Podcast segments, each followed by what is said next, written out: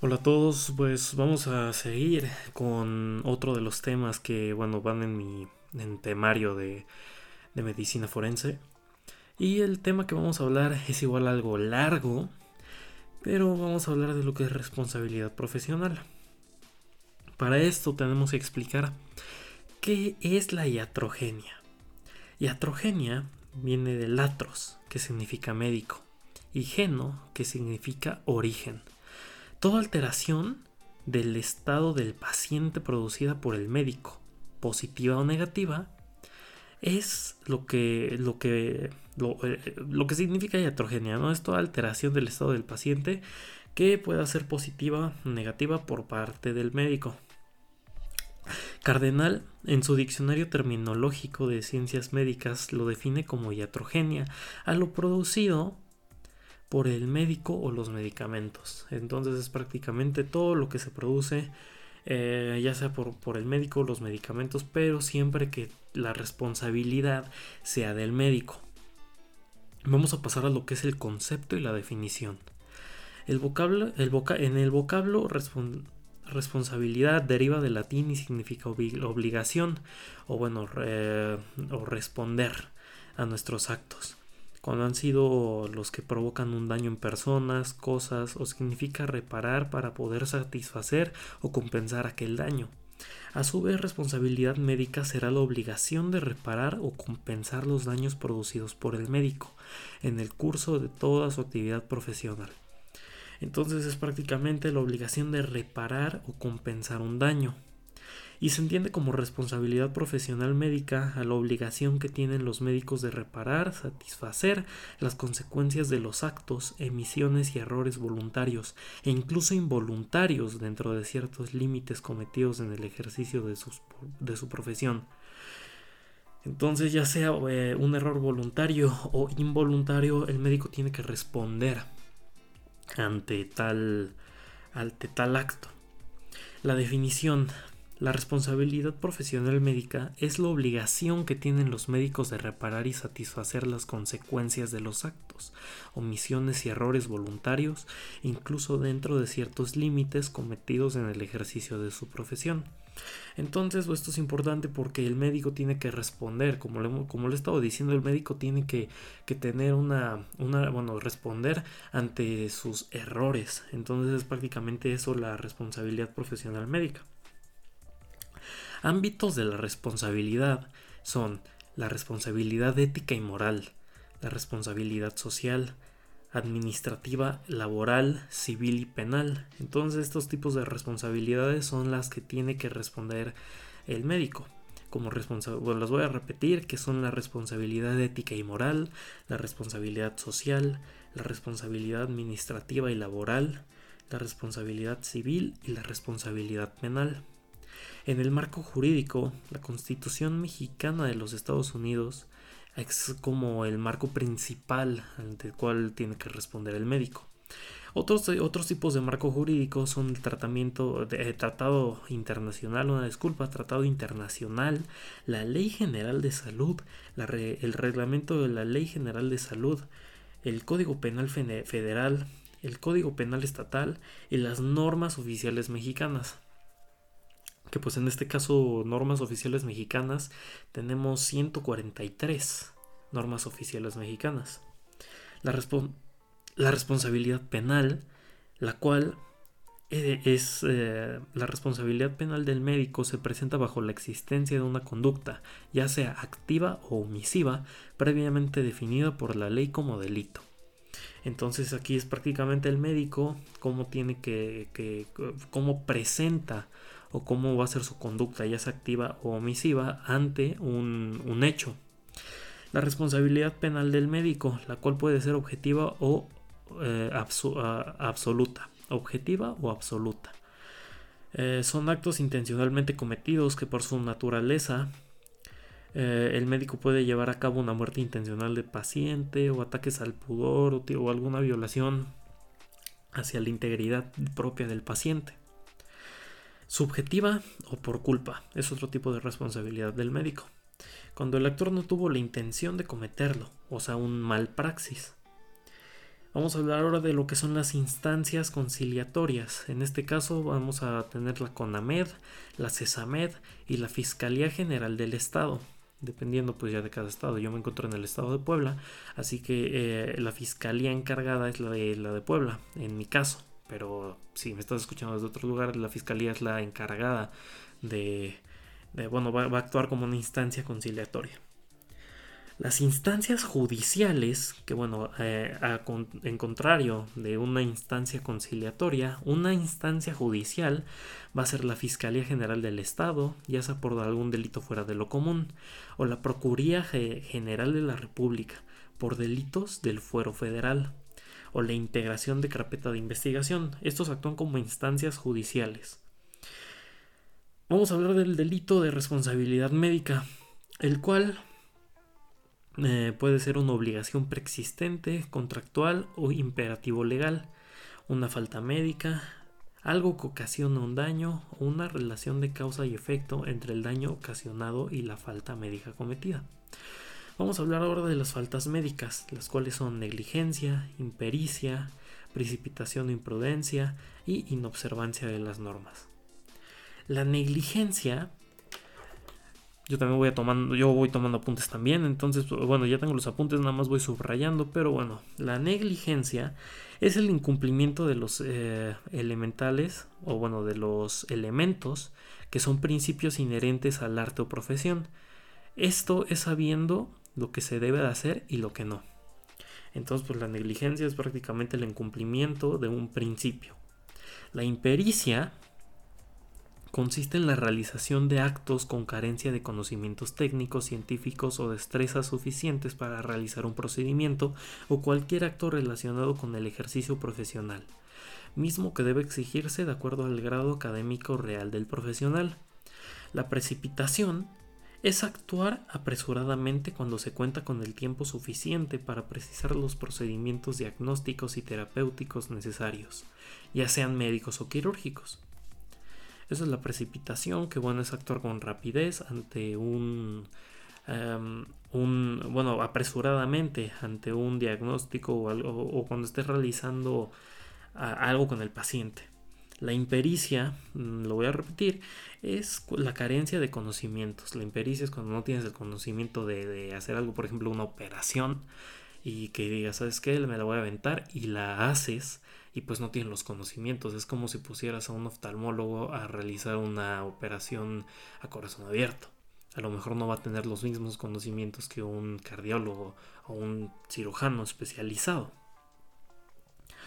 Vamos a tener otro tipo que son la inobservancia de las normas.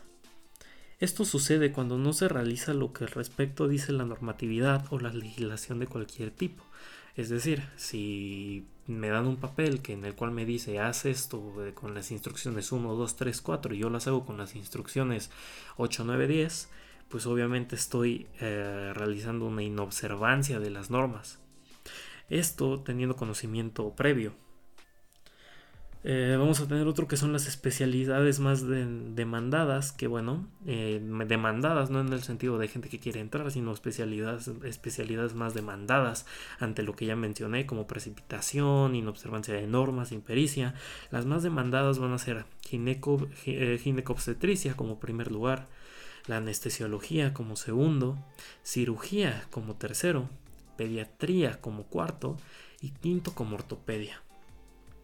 El nivel de atención médica más implicada son segundo nivel, o sea, hospitales, tercer nivel, hospital de especialidad y primer nivel, que son de clínica, clínica ambulatoria. Consecuencia originada por la falta.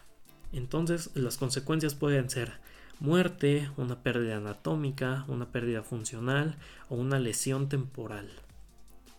Ahora vamos a hablar lo, lo que significa lex artis ad hoc son un conjunto de reglas bioéticas y deontológicamente universales aceptadas por la atención médica.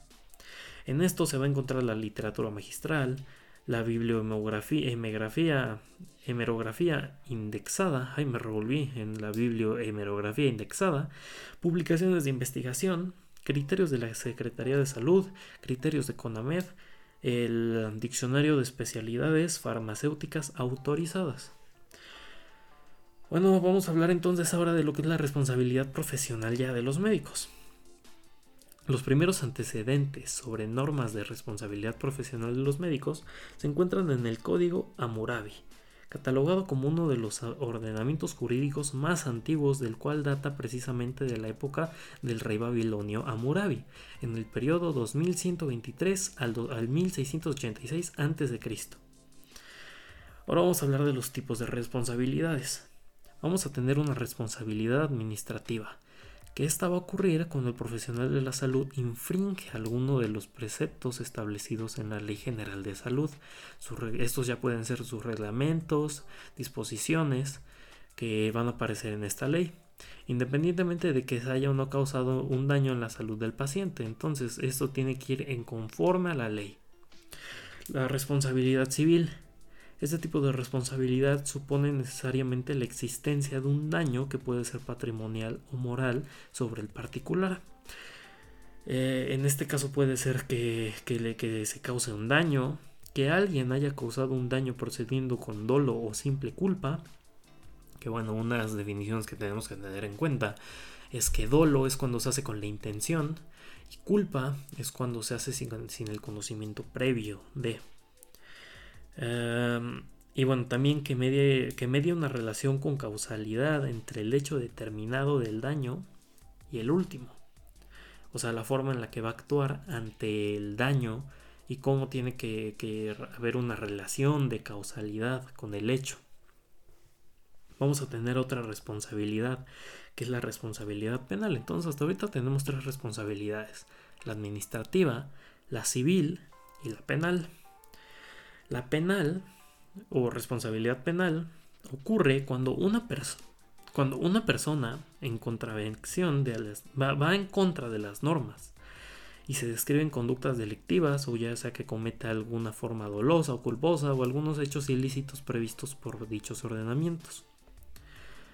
El daño penal en este sentido es considerado como una agresión a un alto bien jurídico objeto valor en la vida integral de la existencia humana, ya que la víctima se ve, se ve limitada en sus facultades psicofísicas para someterse a la vida en la sociedad. De ahí que la responsabilidad penal vaya más allá de la sanción pre de, la sanción precunaria, que se limita solo a la reparación del daño. Ahora bien, esas conductas o agresiones tipificadas como delitos pueden ser relacionadas de manera dolosa o culposa. Si la acción se efectúa con la intención de provocar daño. Lo que, lo que hay ahí es dolo, o sea, como les mencionaba, cuando tienes la intención de provocar el daño se le llama dolo. Y cuando tienes eh, o, llevas un, un, acto omiso de la prevención de resultados, se le, conoce, se le conoce como culpa. O sea, en la que no tienes conocimiento de ello. Vamos a tener la responsabilidad de los profesionales de salud que se muestra a través de apartados un marco teórico conceptual a través del cual se expone y contextualiza la responsabilidad de los profesionales de salud, señalando diversos conceptos que abordan el tema y haciendo alusión a un teorema de responsabilidad, o bueno, teoría también de responsabilidad puede ser. El marco jurídico aplicable a la responsabilidad de los profesionales de la salud en México respecto a las disposiciones que regulan el ejercicio de su profesión. Los instrumentos internacionales relacionados con el tema y la jurisprudencia de la Suprema Corte de Justicia de la Nación ha emitido en materia de responsabilidad de los profesionales de salud. Las políticas públicas en el tema plasmado en los programas a partir del Plan Nacional de Desarrollo ha creado al gobierno ha creado que el gobierno federal pueda combatir la mala práctica médica y acuerdos de tipo de responsabilidad en los que pueden incurrir profesionales de salud. Al igual se ofrecen algunos datos de estadística en torno al tema a partir de la información que ofrece la Comisión Nacional de Arbitraje Médico y la Comisión Nacional de Derechos Humanos. Ahora vamos a ver la responsabilidad penal del médico. El médico puede ser responsable plenamente de sus actos. Y el médico actúa como hombre independiente de su condición profesional. Efectivamente, además de un médico, es una persona y tal como él y tal como bueno como una persona está llena de virtudes defectos debilidades y puede cometer cualquier afección o, bueno puede cometer cualquier acción prohibida pero bueno esto se refiere a que puede ser eh, hecho con dolo o con culpa que bueno ya lo mencioné anteriormente Ahora vamos a hablar del código de penal. Eh, en este caso eh, voy a hablar del código penal del estado de Puebla, que bueno, yo soy del estado de Puebla, así que voy a hablar del código penal y algunos artículos.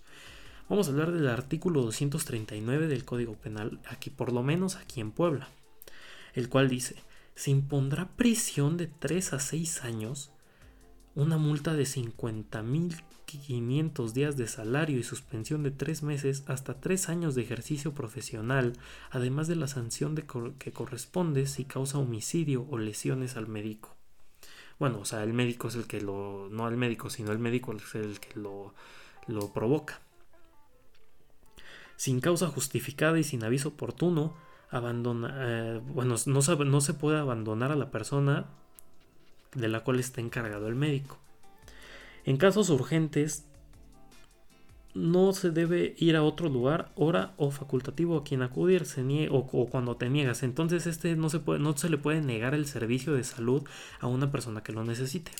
Es que lo que estoy haciendo ahorita es leerlos porque hay unos términos, digo, yo no, no, sé mucho de derecho, entonces hay algunos términos que realmente no entiendo. Por ejemplo, el, artículo 239 tiene un, un, apartado que dice, después de haber otorgado responsiva de hacerse cargo de la atención de algún lesionado, que lo abandone en sus tratamientos o sin causa justificada y sin dar aviso a la autoridad correspondiente o que no cumpla con sus obligaciones de procedimientos. Entonces prácticamente eh, eh, lo que habla este artículo 239 en el Código Penal del Estado es que no puedes o tiene que haber una causa justificada, pero no puedes abandonar al paciente para nada, o sea, no puedes negarle ni siquiera nada, o sea, tienes todo, o sea, incluso si vas a dejar al paciente tienes que dejarlo con una autoridad competente o bueno, que también es, esté que, lo pueda referir, o sea, la cual sepa con, quién lo vas a dejar al paciente o, quién va a seguir con sus tratamientos. Después de haber otorgado la responsiva de hacerse cargo de la atención de alguien lesionado, o como les dije, esto en este caso con otro médico, que este, en este caso se va a no se pueden abandonar los tratamientos. Y eh, necesitas la autorización del paciente para llevar a cabo todo esto, salvo en casos de urgencia que el enfermo se haya en peligro de muerte, cause pérdida de algún miembro o ataque la integridad de la función vital o que practica una operación necesaria, pero siempre igual vas a necesitar la autorización del paciente para realizar cualquier procedimiento. Esto creo que en todas las clases lo, enseñan, en, todo, en, todas las clases de clínica propedéutica, en todas las clases de, como tal clínica, de, de guías de práctica clínica, siempre dice que el paciente le tienes que avisar o le tienes que preguntar todo lo, todo lo que le vas a realizar, se lo tienes que avisar al paciente. Bueno, esto es el, artículo 239. Ahora vamos a hablar del artículo 240, el cual dice, se impondrá prisión de 6 meses a 6 años y multa de 10 a 100 días de salario a los directores o encargados de cualquier centro de salud que realicen cualquiera de las siguientes, de las siguientes cosas.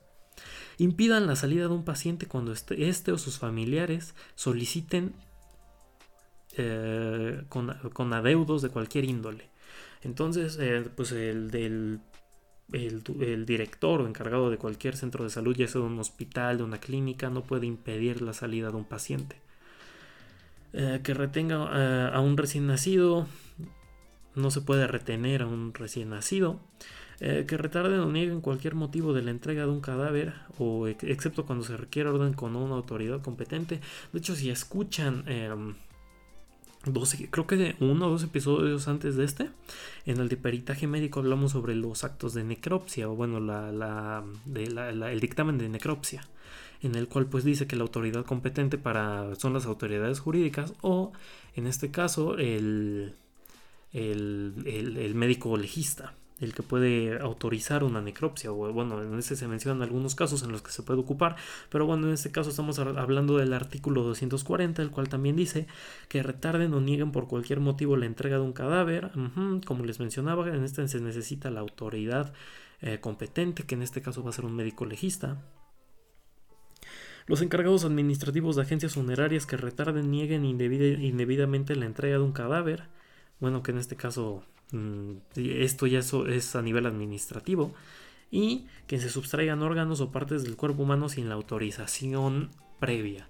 Es como, por ejemplo, si una, en un cadáver, o sea, no tienes la autorización previa y tú dices, ¿sabes qué? Lo vamos a ocupar para alguna universidad o, no, lo sé.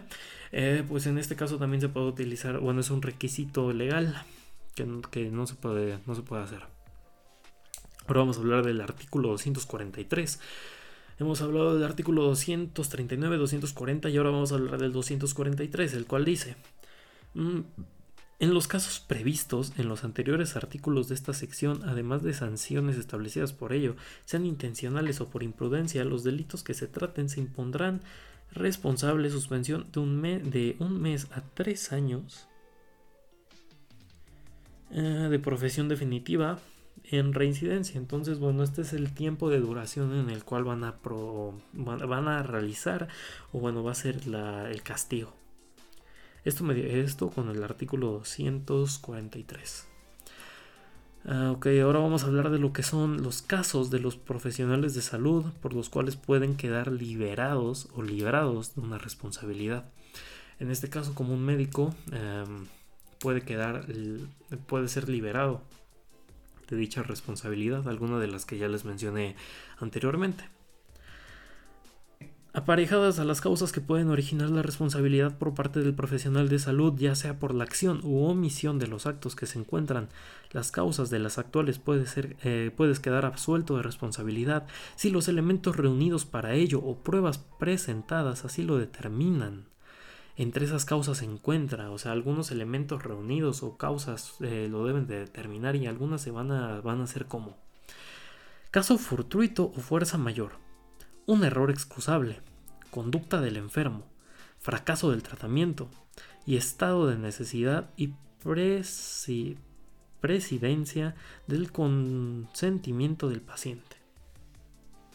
O sea, se necesita siempre el consentimiento del paciente. Lo que les mencionaba, esto creo que te lo enseñan en todas las materias que el paciente te tiene que dar la autorización, o bueno, si no está el paciente, pues tiene que ser un familiar, pero tiene que ser una persona que nos pueda dar la autorización de realizar cualquier cosa que se necesite con el paciente.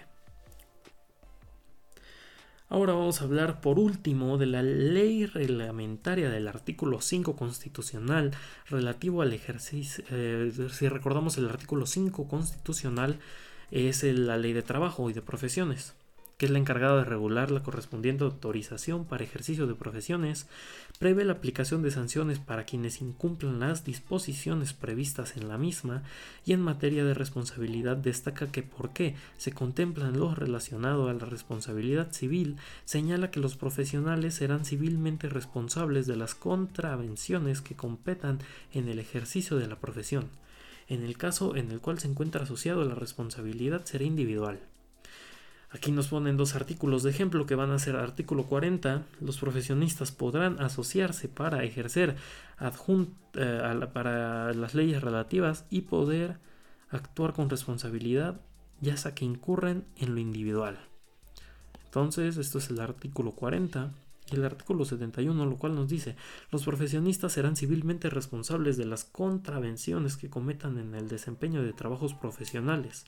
Los auxiliares o empleados que estén bajo inmediata dependencia y dirección eh, siempre que no hubieran dado las instrucciones adecuadas o instrucciones como causaron daño. Entonces, por ejemplo, em, eh, que el profesionista esté realizando, vamos a regresar al ejemplo del corazón abierto que el profesionista esté realizando una operación a corazón abierto y que eh, a su a, alguna persona que lo esté ayudando dentro del quirófano le dé una mala instrucción de cómo realizar o cómo pues sí cómo realizar este una, una, operación entonces la persona encargada o el ayudante va a realizar mal ese ese e, esa acción.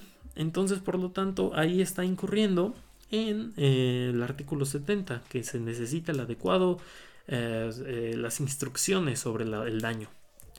Ahora vamos a hablar sobre el artículo 24, que bueno, se extiende por ejercicio profesional para efectos de esta ley. Y... Mm, ok. Mm, un segundo. Ah, ok. Entonces el artículo 24 como tal dice, se entiende por ejercicio profesional para los efectos de esta ley, la regulación habitual a título oneroso o gratitud de todos los actos de prestación de cualquier servicio propio de cada profesión, aunque solo se trata simplemente de la atención de carácter profesionista por medio de tarjetas anunciadas, placas, insignias, cualquier otro modo, no reputará ejercicio profesional cualquier otro acto realizado en los casos graves con propósito de auxilio inmediato. O sea, siempre se tiene que dar a entender que eh, o, poner algunos cuadros o por ejemplo tu cédula profesional pero siempre tienes que explicar el por qué lo estás haciendo y eh, que pues, eres eh, que eres un médico entonces, bueno, estos fueron los artículos 40, 71 y 24 que están eh, en la ley reglamentaria del artículo 5 constitucional que tiene que ver con las profesiones y trabajo. Em, y bueno, esto sería todo por, por parte de la responsabilidad profesional en este tema de medicina forense. Muchas gracias.